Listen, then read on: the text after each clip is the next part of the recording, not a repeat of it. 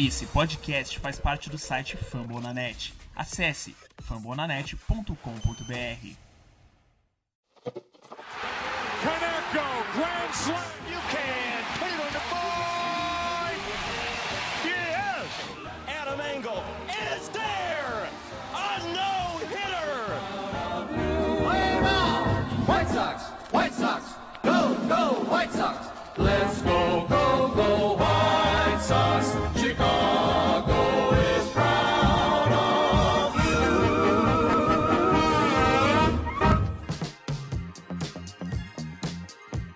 Sejam bem-vindos ao episódio de número 4 do podcast Meias de Chicago, o podcast de Yasmani Grandal, que voltou e voltou rebatendo muito bem pelo White Sox nessa última semana.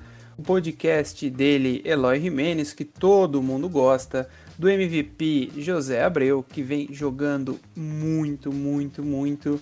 E claro, o podcast dos nossos fregueses do Cubs, que mais uma vez perderam o Crosstown para o White Sox. Inclusive, dessa vez com direito a troféu ainda e basicamente duas lavadas, sendo elas a primeira uma virada muito legal com 30 corridas no, no jogo, foi um 17 a 13. Então foi um jogo muito bacana, um jogo que todo mundo saiu do sofá ali assistindo. O beisebol proporcionou muita emoção legal. No episódio de hoje, estou aqui com meu amigo Gabriel e o Vitão. Deixar eles darem o, o, boa noite deles, o bom dia, seja qual horário que você esteja nos ouvindo aí. Vitão, seja bem-vindo, cara. Fala aí, pessoal, tranquilo. Só dizendo aqui que freguesia, não tem jeito. O freguês voltou, segundo o Vitor, então. é, é legal, é legal quando tem essa rivalidade aí. Mas vamos falar muito do, da série contra o Cubs também, da série contra o Pirates, que foi uma, uma sequência boa pra gente. Os últimos cinco jogos nós ganhamos quatro, né? Então é, vale a pena falar de tudo aí que aconteceu. Gabriel, boa noite, bom dia, boa tarde, tudo bem? Seja bem-vindo. Olá, meus amigos, olá, ouvintes, mais uma vez. É, eu estou muito feliz de estar com vocês aqui de novo e eu tenho duas considerações para fazer nesse comecinho. Primeiro que a força cubana veio com força mesmo e foi um negócio lindo de ver. E sobre Cubs, cara, nada muito novo sob o sol, né? Infelizmente para eles, felizmente para nós.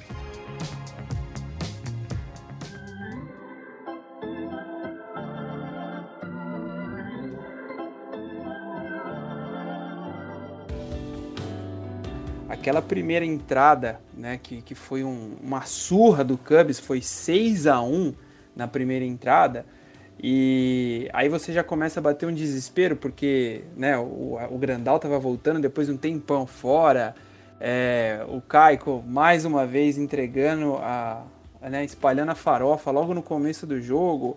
Como que, você, como que vocês viram ali aquele começo de jogo do primeiro, do primeiro jogo da série, Vitão? Cara, esse jogo ele foi muito maluco. Na verdade, essa série toda foi muito maluca. Eu até vi um, um tweet após o terceiro jogo que falando: pô, imagina você explicar para alguém o que foi esse crosstown. Ah, o White Sox anotou, anotou 30 corridas. Caramba, a gente varreu? Não, teve um jogo que que a gente tomou, teve até um jogo que a gente tomou 13 corridas. Ah, então esse jogo foi o que vocês perderam. Não, não, esse a gente ganhou. E, e, e foi isso essa série. É, é, aqueles dois primeiros innings foram uma coisa de maluco, porque o, o Tackle não tava, não tava nem um pouco no dia dele. E para piorar, isso afetou o desempenho dos outros jogadores. Estava todo mundo meio aquele meme da, da turma da Mônica lá do dos caras correndo, o que, que tá acontecendo, eu não sei, eu não sei, eu não sei. E assim que chegou o Ray Lopes, que até a gente tava falando algumas semanas atrás sobre isso, o Ray Lopes chegou para botar o jogo no bolso, praticamente. E aí o ataque acordou e a gente conseguiu virar o jogo. Antes do Gabriel comentar sobre esse, esse primeiro jogo, que verdade, Vitor, realmente foi uma coisa de louco inexplicável, né? Se a gente for, for falar para uma pessoa que não assistiu, que, que não acompanha o beisebol e, e, você vê um placar desse, o pessoal vai falar que é placar de NFL, né? 17 a 13, pô. É, mas só trazendo os números aqui, o Kaiko jogou um inning e, e cedeu seis corridas e sete hits e apenas um strikeout. É, ele saiu no. Ele, ele saiu no segundo ainda. O, o, o La Russa ainda deixou ele um tempo ali no segundo. Não chega a ceder corridas, mas o, o, o Ray Lopes ele chega para fazer ali praticamente um shoot, shootout ali, que só depois nos mais pra frente, no sétimo inning, que eles voltam, que o Cubs volta a anotar a corrida. É, o. Aí, como você falou, o La Russa, que é a nossa divindade do beisebol, talvez um dos maiores managers da história, talvez não, com certeza um dos maiores managers da história do beisebol, faz a substituição do Keiko pelo, pelo Lopes e o Lopes vem para um no-hitter ali maravilhoso e sete strikeouts. Ele faz uma, basicamente ali, né, que ele garante a virada e algumas outras é, corridas, né, no período que o, que o Lopes jogou, o White Sox anotou 12 corridas, então assim, foi um, uma vantagem que criou para a gente poder sofrer no finalzinho. Mas agora eu quero ouvir do Gabriel, que é o cara do texto, o cara que transmite a emoção do jogo através das palavras escritas. Gabriel, como que você resumiria esse primeiro jogo do Crosstown? Olha, eu acho que esse jogo ele reflete muito o que é essa equipe hoje. Que é uma, uma equipe muito boa, é uma equipe muito forte, mas é uma equipe de altos e baixos ainda. E a gente teve isso nesse, nesse primeiro jogo. Porque foi uma primeira entrada desastrosa, um negócio sofrível com o, com o Kaiko, que é até uma coisa engraçada até, né? O Kaiko não é um, um pitcher ruim. O Kaiko ele foi Young já. O Kaiko ganhou um título, é óbvio, naquela ronha do, dos Astros e tal, mas ele ganhou, cara. Então, é um cara que, que tem nome, que tem fama, ele sabe arremessar. Mas é um, um, um arremessador hoje que ele não passa confiança mais nenhuma. Então, é, é, você, você vê ele, você já fica, puta, cara, ele com certeza vai entregar duas, duas corridas aqui. Infelizmente, ele foi muito pior que isso. E assim, é, como vocês estavam falando, realmente é, foram duas entradas é, completamente contrastantes, porque foi uma de um ataque avassalador dos, dos Cubs, e depois foi uma de um ataque avassalador dos White Sox. Então foram. É, é, meu, foram. Foi um jogo de, de uma loucura insana. É um placar que realmente é de futebol americano. E que é, esse, esse texto até eu demorei um pouco para escrever, embora algumas vezes eu escreva vendo o jogo e tal, porque ele, era, ele foi tão, tão louco, cheio de surpresas e cheio de novidades, que eu meio que não sabia o que escrever, sabe? E é isso, eu acho que vocês passaram muito, muito bem aí pela, pela partida como foi. É, e o Grandal, cara, foi espetacular, né? Dois home runs, coisa de louco esse jogo inteiro e é isso aí, cara. E também, é. É, até desculpa, eu ia falar do, do Lopes também, é, foi, um, foi um, uma atuação ótima dele, principalmente porque a gente tinha uma, uma ideia de que é, o, o próprio Matheus falou uma, uma, vez que ele era mais ou menos de uma tartaruga em cima de uma árvore, né? Que a gente não sabia como que tinha chegado lá, mas que ia cair. E com esse desempenho dele, que em cinco entradas ele é, deu sete strikeouts, não sofreu nenhuma corrida, nenhuma rebatida e nenhum walk, cara, é um desempenho para se comemorar também, né?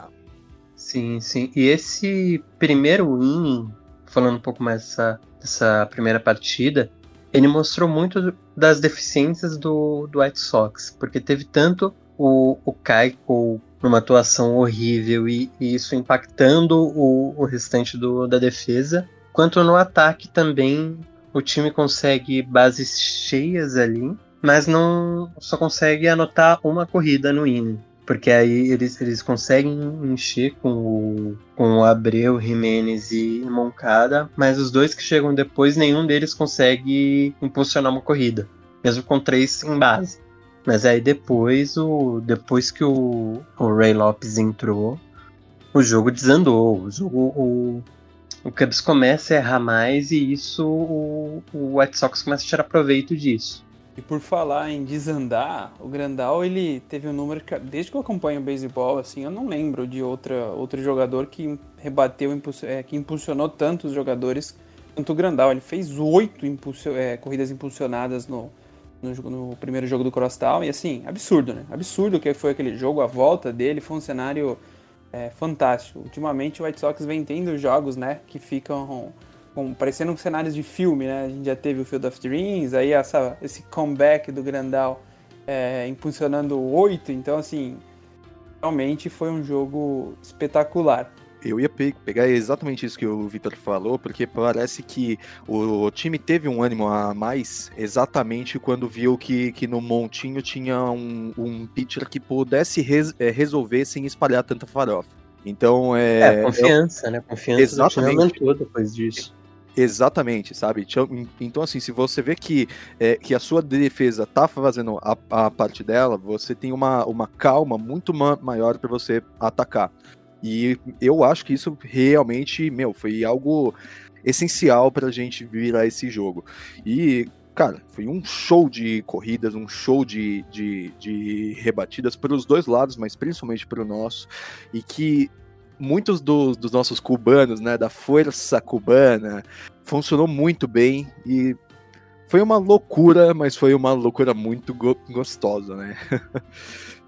é, só que aí depois, né, nós na sexta-feira fomos dormir felizes com a vitória do White Sox contra o Cubs por, por 17 a 13.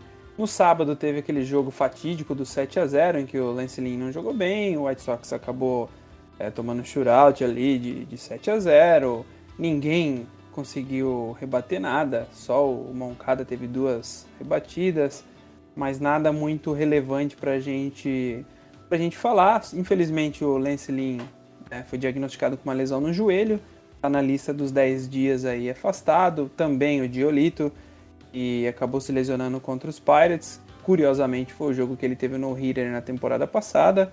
Não sei se vocês querem acrescentar alguma coisa desse jogo aí, que para mim foi aquele jogo é, chato, vou dizer. O, o, típico jogo chato. 2 horas e 40 de jogo. É, tinha gente pra caramba no estádio, quase 40 mil, mas foi um jogo que, para mim, não vai ficar lembrado pra nada. É, eu acho que só só pro torcedor do Cubs mesmo por causa do Wisdom. O Wisdom ele teve uma atuação muito boa, mas aqui a gente não vai ficar também. É só isso que a gente vai falar de jogador do Cubs, só. Não vamos se estender não, muito, não. não. V vamos embora. A única coisa legal do Cubs, a única coisa legal do Cubs é que eles aceitaram a troca do Madrigal pelo Kimbrel e me deixou muito feliz. Então, Gabriel, você quer acrescentar alguma coisa desse jogo aí que para mim pode passar, cara? Tomar shootout do Cubs, meu Deus. Cara, eu acho que a única coisa que eu quero falar é que eu concordo totalmente com você nessa troca. E para mim, meu, foi um jogo para se esquecer. Mas não fala isso que o nosso amigo Kenta Ozaki, o maior streamer da, da Twitch, ele é o maior fã do Nick Madrigal e é o cara que mais defendeu o Madrigal na história. Nem a mãe do Madrigal defende ele tanto assim. Ai, meu Deus do céu. Então, ó, Kenta, é, eu não falei isso, viu? Te amo. E aí no, no domingo à tarde teve mais uma surra do White Sox contra o Cubs, dessa vez uma surra de acordo mesmo, né? 13 a 1 é um jogo que o Luiz Robert doutrinou, jogou muito, o Grandal também mais uma vez. É, até o, o, Brian Goodwin, né, muito criticado por muitas pessoas, jogou bem. E eu quero que o Vitor fale sobre Dylan Cease, o nosso pitcher revelação. Não, Dylan Cease, você falou de troca do, com o Cubs. O Cease também é outro que é obrigado o Cubs, porque ele teve uma Ele jogou de terno. Hoje, se ele teve jogos nessa temporada que ele jogou mal, nesse ele jogou de terno. Só no quarto inning que ele teve. que você deu um home run pra. Porque também um, um, ser humano é falho. Mas de resto ele jogou extremamente bem. Ele não deixou o Cubs jogar. É, ele foi muito, muito bem mesmo. Ele veio para seis innings jogados, é, cedeu quatro rebatidas e uma corrida que foi um home run, né? Do, do Cubs, que foi o Schwindel lá que, que rebateu. Uhum. E ele teve 11 strikeouts. Então, assim, absurdo, né? Para mim, eu gosto muito do Cise, defendo muito ele, acho um, um cara muito do bem e tem um potencial muito grande. E o destaque que eu queria pontuar também, além do, do pessoal que tá no bastão, é o, o Hendricks jogando bem também, né? Ele veio para dois strikeouts para fechar o jogo sem pressão, mas de certa forma é bom que ele vá criando essa casca, porque a gente vai precisar muito dele no, nos playoffs, né, Gabriel? Eu acho que não só ele, mas o, o próprio bullpen, ele deu uma, uma melhora muito boa. Então a gente pode ver que o Kopech, ele melhorou. O, o Kimbrough, que era um cara que estava realmente bem mais ou menos. O Tepera tá bem também. Então eu acho que a gente tendo essa confiança no bullpen tam, também dá uma, uma impulsão a mais sabe? Pra, meu, se sai o Cise, se sai o Lin, se sai o, o. ou algum outro pitcher, ok, a gente vai, vai ter uma qualidade boa no, no nosso montinho. E que era uma coisa que eu, pessoalmente, eu tava um pouco preocupado, assim. Eu vi que nessas duas séries a gente teve uma, uma atuação muito boa dos nossos re relievers, né? E sobre o Cise, é, cara, em seis entradas, são 11, 11 strikeouts, são quase dois strikeouts por entrada, que é sensacional. Foi só aquele, aquele home run que se pode falar dele, porque realmente, como o Victor mesmo disse, é uma, uma falha humana, e é isso aí, sabe? E é um cara que eu acho que ainda tem, tem muito para se melhorar. É, eu espero que ele melhore. Um cara que para mim realmente tem muito potencial. E vamos ver se com isso Dylan will seize the criticals, né?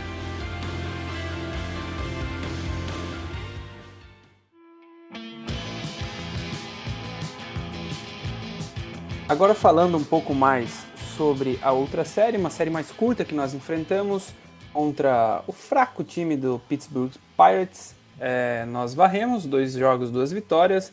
O primeiro jogo nós vencemos por 4 a 2 e o segundo por 6, 6 oh, e o segundo por 6 a 3.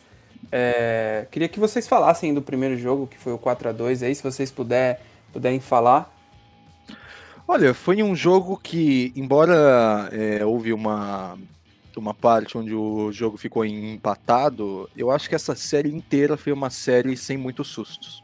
Principalmente por, porque a gente estava enfrentando um dos piores times da, da liga, se, se não o pior, que eu não, não lembro agora tal. Mas é, foi uma série sem sustos, sabe? Foi uma série que é muito tranquila, e nesse jogo, eu acho que, nesse primeiro jogo, eu acho que o que a gente mais pode pontuar, além de uma boa atuação ofensiva, como tem acontecido nessas duas séries, foi a, a lesão do nosso, do nosso ace, né? Didi Boy, Lucas de Orolito, que na quarta entrada é, torceu o seu tornozelo esquerdo, ele até tentou ficar um pouco em campo, mas é, ele não conseguiu. Exatamente por ser um pitcher destro, ele se apoia muito na perna esquerda, como é normal, né? E é uma coisa que eu acho que nós precisamos ficar de olho, torcer para que ele volte bem. É, tenho, eu tenho esperanças que não seja muito algo muito grave. E outra coisa que eu queria pontuar também, amigos, vocês me permitem, que eu já, já eu acho que eu já, tô falando demais também. É, Michael Kopech, é, ele tem dado alguns sinais muito bons. É, por exemplo, nesse primeiro jogo, ele teve dois strikeouts numa única entrada, assim. E é, eu que era um, eu que sou um cara que tem algumas críticas com o Kopech, eu tô começando a achar que o Guri tá se acertando, sabe? É, concordo. Eu acho que ele ainda tem muito, muito que melhorar. Ele, ele é novo e acho que tem, tem um futuro bom aí com, com o White Sox. Ele tá. Ele ainda é um pouco irregular, mas acho que tem. Tem, tem o que melhorar no, no jogo dele. Eu acho o Kopech um menino com muito potencial, mas hoje ainda ele não é um cara, na minha opinião, muito confiável. Mas eu olho para ele e vejo potencial. É um cara assim, que você olha a longo prazo, né? Que no beisebol tem muito isso e o farm do White Sox nos últimos anos era um dos melhores, ele veio dessa safra. Então, é um cara que ficou fora da temporada passada também, a gente tem que lembrar, tá um pouco né, é, sem ritmo, mas eu, eu concordo com vocês. É um cara que a gente olha ali e fala, opa, peraí, vamos observar melhor. Nesse jogo ainda, além da lesão do, do Diolito, a gente teve algumas coisas interessantes para falar, que foi o, o José Abreu é, chegando na sua marca de 100 rebatedores impulsionados, de 100 corredores impulsionados, né? Então, pô, fantástico o Abreu conseguir isso mais uma temporada. É um cara que eu gosto muito, que eu sou muito fã. Para mim é o, é o, meu jogador favorito do White Sox. E um cara que me preocupou um pouco no, no bastão e vem me preocupando ainda é o César Hernandes. Não tá muito inconstante, cara. Não sei o que tá acontecendo com ele. É, já vinha mal né, em Cleveland e agora não tá, não tá surpreendendo tanto. O que, que vocês pensam aí sobre o Hernandes? É, eu acho que ele é um pouco mais funcional na defesa do que no, tanto no ataque. No ataque ele é ele é ok. Ele muitas vezes vai funcionar para para sei lá talvez um home run ao invés de anotar uma anotar duas corridas, mas ele não é tão tão eficiente no ataque. Igual um outro jogador que para mim é um destaque do segundo jogo, o Larry Garcia.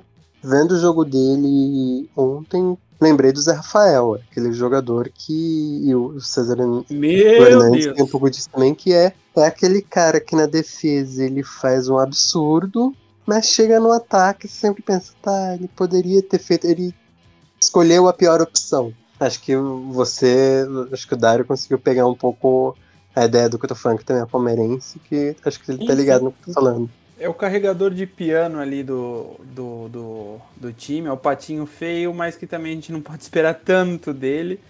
Mas ele Sim. faz o papel dele, né? É, é um cara que, o Leori Garcia tá um tempão já no White Sox, então é um cara que a gente já acostumou com o jeito dele jogar. Mas eu concordo em gênero, número e grau com você, Vitão. É um cara que ele, dentro do que ele é contratado para fazer, ele faz bem, né? Mas dava uhum. para dava pra fazer um pouco um papel um pouco melhor. É, aí a gente vai para o segundo jogo, ganha de 6 a 3 dos Pirates. Destaque ali do segundo jogo, concordo com você. O Garcia jogou muito bem. E o, o Liam Hendricks com um save ali muito top, né? Aquela vibração dele ali é, é fantástica. É um cara que, que vem ganhando a admiração do torcedor do Red Sox a cada dia.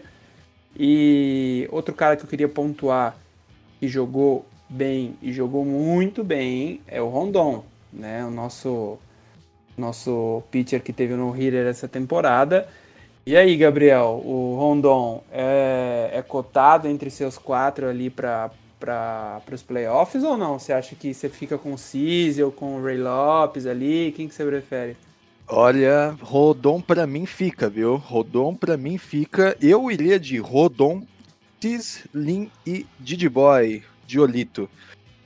É, eu eu acho até que não foi uma atuação exuberante dele, mas é, eu vi uma, uma certa segurança nele enquanto ele estava arremessando. O que, pessoalmente, eu fico muito contente porque eu realmente sou fã dele. É, e eu acho que, cara, ele pode é, render muito ainda. Eu acho que ele pode ser importantíssimo. ele pode ser importantíssimo para pós-temporada. E e, tipo, principalmente que, sabe, infelizmente eu não sei se a gente pode contar com o Kaiko. Então, é, eu espero que ele, que ele fique para pós-temporada e eu acho que é uma ótima. Eu queria também, Dário, é, destacar o desempenho do nosso garoto Gavin Sheets, que com dois home runs, ele basicamente ganhou o jogo sozinho, sabe? Ele teve é, na sua primeira, no, no seu primeiro home run, tem é, três corridas impulsionadas. Ele, o próprio Garcia e o Yasmani Grandal. E depois ele, na, na última, na penúltima entrada, perdão, ele fez um, um home run. E sozinho ele garantiu quatro corridas, que já seria suficiente para ganhar o jogo, né? Se a gente contar dessa forma. E ainda mais, sendo um cara que, que tava na, na Liga AAA com os, com os, com os Charlotte Knights, é muito bom ver isso, porque a gente vê que o nosso farm tá funcionando bem, sabe? E eu acho que nesse momento em que a gente tá praticamente garantido já para outubro, seria interessante até que a gente fizesse algumas experiências com alguns garotos. E com os cheats eu fiquei bem contente até. Sim, concordo. O, o Cheats ele jogou demais nesse, nesse jogo. E agora nesse mês eu acho que a to- a toada vai ser essa mesmo, principalmente porque como o White Sox teve uma temporada muito muito turbulenta por causa de lesão, quer dizer, teve uma turbulenta que eu digo no, no quesito do elenco, esse mês acho que a gente vai ver muito dos, dos principais jogadores que jogaram a temporada inteira descansando mais. Igual no jogo do contra, no último jogo contra o Athletics, o, o Abreu estava como designated hitter e o, o, o Vaughan estava na primeira base, se eu não me engano, no jogo de sábado contra o Cubs, o, o Vaughan também estava na primeira base. Acho que o único que não mudou tanto do, do elenco foi o, o, o Moncada, mas o, o Tim Anderson também teve alguns jogos que ele, que ele esteve fora, como foi esse último do contra o Pirates, que estava o, o Garcia. E, e eu acho bom isso mesmo, pra, porque como são times mais fracos, a maioria, de dar esse teste, dar essa rodagem para o pessoal mais novo, até pensando na próxima temporada, enquanto o- alguns pitchers vão ser testados. Que é o caso, por exemplo, do Keiko, que já joga agora contra o Kansas City o próximo jogo.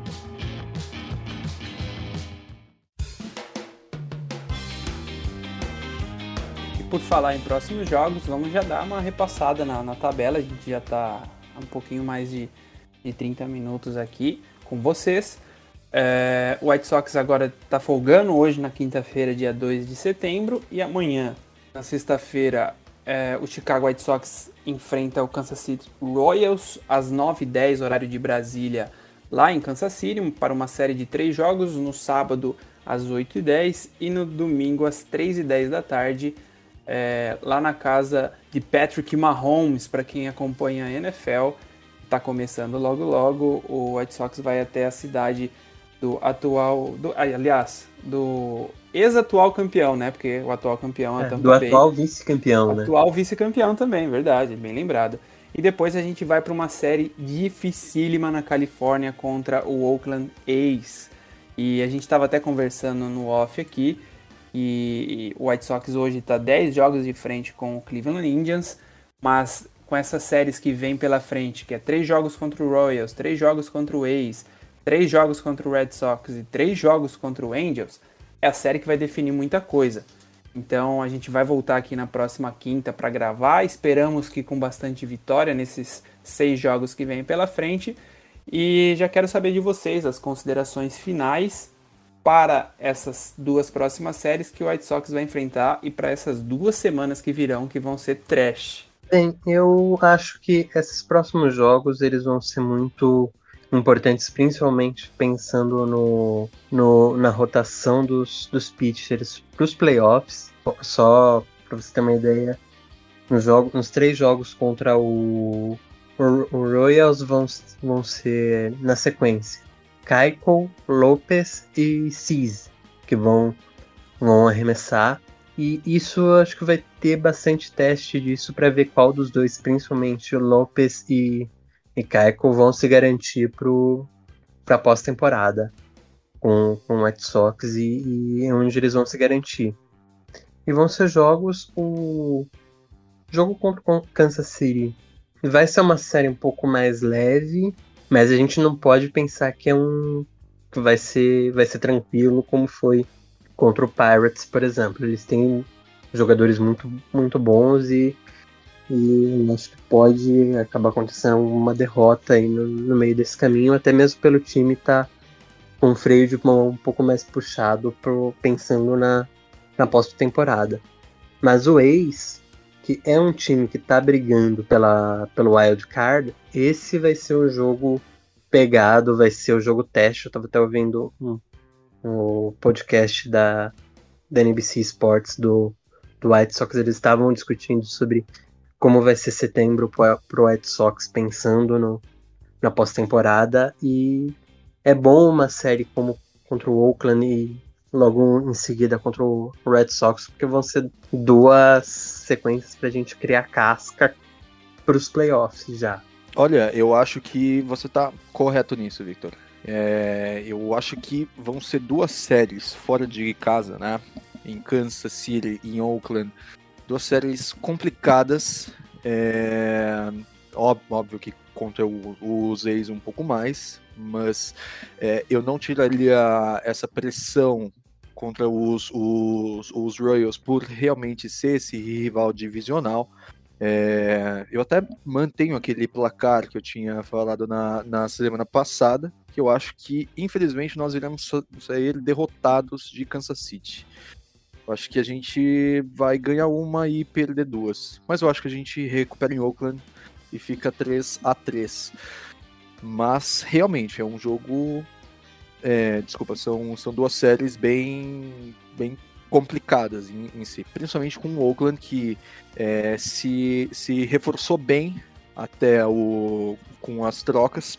E é um time que ainda busca o seu lugar ao sol. Então realmente esse setembro já vai começar realmente forte. Ainda mais que depois de Oakland a gente recebe os Red Sox em casa, né? Red Sox e depois o Angels, que é um time que não tá brigando por muita coisa, mas tem tem capital humano ali para para complicar a vida do Red Sox. Eles têm Shohei Otani, né? Que já já, é. já fala E provavelmente o Mike Trout, né? Provavelmente não, você pode ter certeza que, que ele vai jogar, cara. Eu te garanto. Cara, sensacional receber esses dois caras em Chicago e, e você encerrar praticamente a temporada ali jogando contra talvez os dois dos melhores jogadores. Talvez não, os dois melhores jogadores da, da liga aí, que são dois monstros, né? O Otani e o Mike Trout.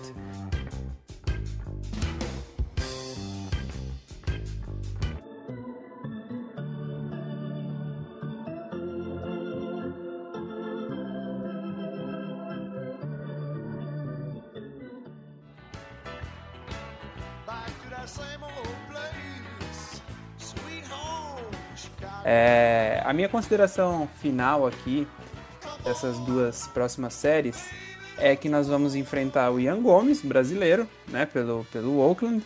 Então vamos ficar de olho ali. O horário é um pouco ruim, a partir das 10 da noite, mas a gente estará lá fazendo nossa cobertura pelo Twitter. É, depois o Gabriel vai soltar o pós-jogo no blog. Convido a todos vocês que estão nos ouvindo até agora, já agradeço a entrar lá, acessar o White Sox Brasil. E no Instagram também a gente está. Então, onde você quiser procurar um pouco, aprender um pouco sobre beisebol, a gente disponibiliza é um pouco do nosso conhecimento, que não é muito também, mas a gente tenta ajudar da melhor maneira possível a propagar esse esporte que a gente tanto ama. Quero agradecer mais uma vez que eu sempre falo aqui o Flavião, que é o, o manager aí, que se não fosse ele a gente não estaria reunido aqui hoje. O Doug, que está sempre fazendo as artes monstras pra gente é o Kenta, o Matheus, que é a enciclopédia, o Vitão, que é o melhor editor de podcast do Brasil, e o Gabriel, que está chegando para somar com a gente na parte dos textos aí, com muito conhecimento Le Parrier français, né, Gabriel? Oui, monsieur. Opa. O cara fala francês, velho. O cara, o Vitão, o cara, o cara gosta de beisebol, gosta dos cubanos e fala francês. É um monstro, né, Vitão? É, o cara é internacional, não tem jeito. Olha, é com certeza, cara. Principalmente tor torcendo pro, pro Inter, né? Não é tão, tão boas coisas que eu, que eu faço, mas sim, sou bem, inter, uh, sou bem internacional até nisso aí, eu acho. É, tá vendo que a gente acabou de descobrir que realmente todo ser humano tem um defeito e o Gabriel é colorado. Mas é isso, rapaziada. Muito obrigado para vocês que nos ouviram até aqui. Agradeço ao Vitão mais uma vez pela edição, pela parceria, o Gabriel pelos textos, o Doug pelas artes, todo mundo aí que está sempre contribuindo com a gente. Um grande abraço a todos, o White Sox Brasil.